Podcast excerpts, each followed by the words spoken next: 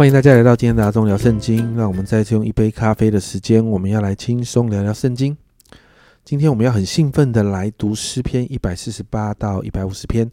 为什么呢？因为今天的进度读完，我们就完成了整个诗篇了。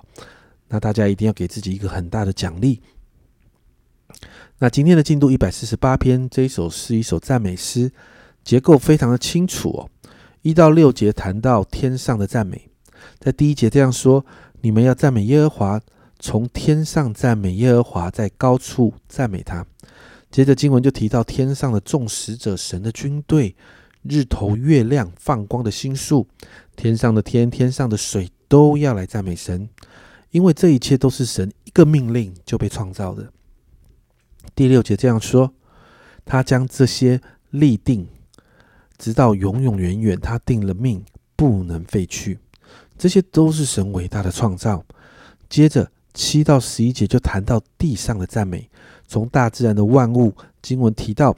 海洋啦、火啦、冰雹、雪、雾气、狂风这些大自然的现象，然后提到走兽、牲畜、昆虫、飞鸟等等这些啊大自然的万物都要来赞美神。接着提到万民啊，不论是什么身份，都要来赞美神。经文说到，从世上的君王、万民、首领、官长、少年人、处女、老年人、孩童。都要来赞美这位伟大荣耀的神。最后，在十四节，诗人提到百姓要来赞美神。十四节这样说：他将他的把他将他百姓的脚高举，因此他一切圣名以色列人，就是与他相近的百姓，都赞美他。你们要赞美耶和华。整篇呢，这一篇的整篇诗篇，就好像那个摄影摄影的时候的那个镜头的运作一样哦。从天上到地下，从大自然到万民，最后聚焦在神的百姓身上，而这一切都要来赞美这位伟大的神。接着诗篇一百四十九篇，这也是一首赞美诗，一到三节用哈利路亚开头，要百姓起来赞美神。原因是因为神是造以色列的主，是百姓的王，因此要赞美神的名，用各样的乐器来赞美神。第四节就提到更深的原因是，第四节这样说：因为耶和华喜爱他的百姓，他要用救恩当谦卑人的装饰。诗人提到神之所以配得赞美，是因为神爱我们，神拯救我们。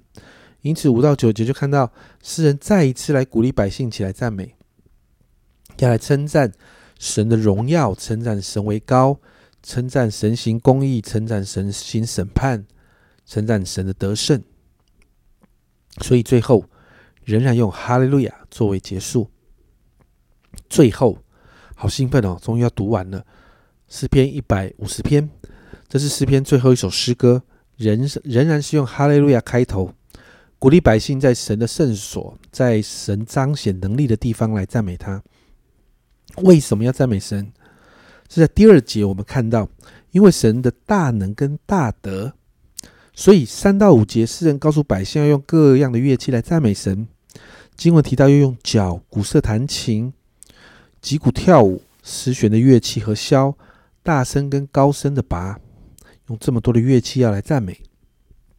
最后诗人这样说：凡有气息的，都要赞美耶和华。你们要赞美耶和华，作为这整个诗篇的结束哦。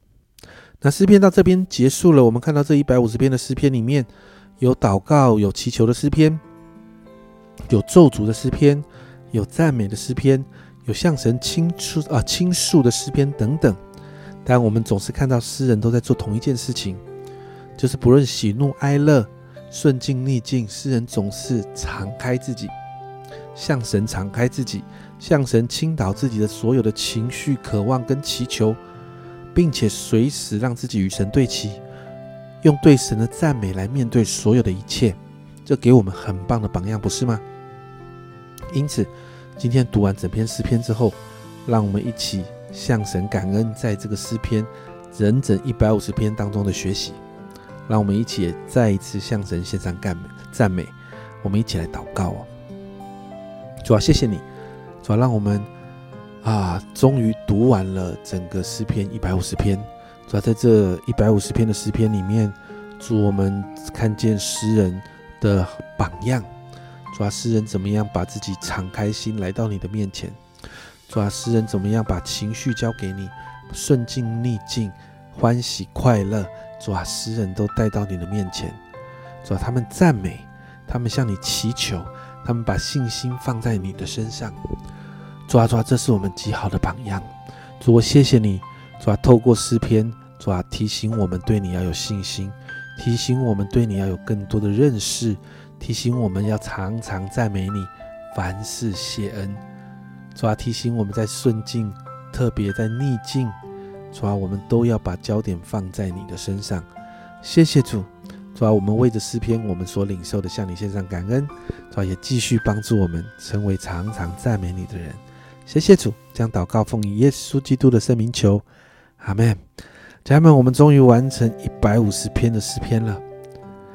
我们让我们持续学习赞美，加上赞美诗篇，总是看让我们看见它是赞美加上赞美的诗篇。让我们随时把焦点放在这位伟大的神身上，神真的配得我们所有的赞美。这是阿忠聊圣经今天的分享，阿忠聊圣经，我们明天见。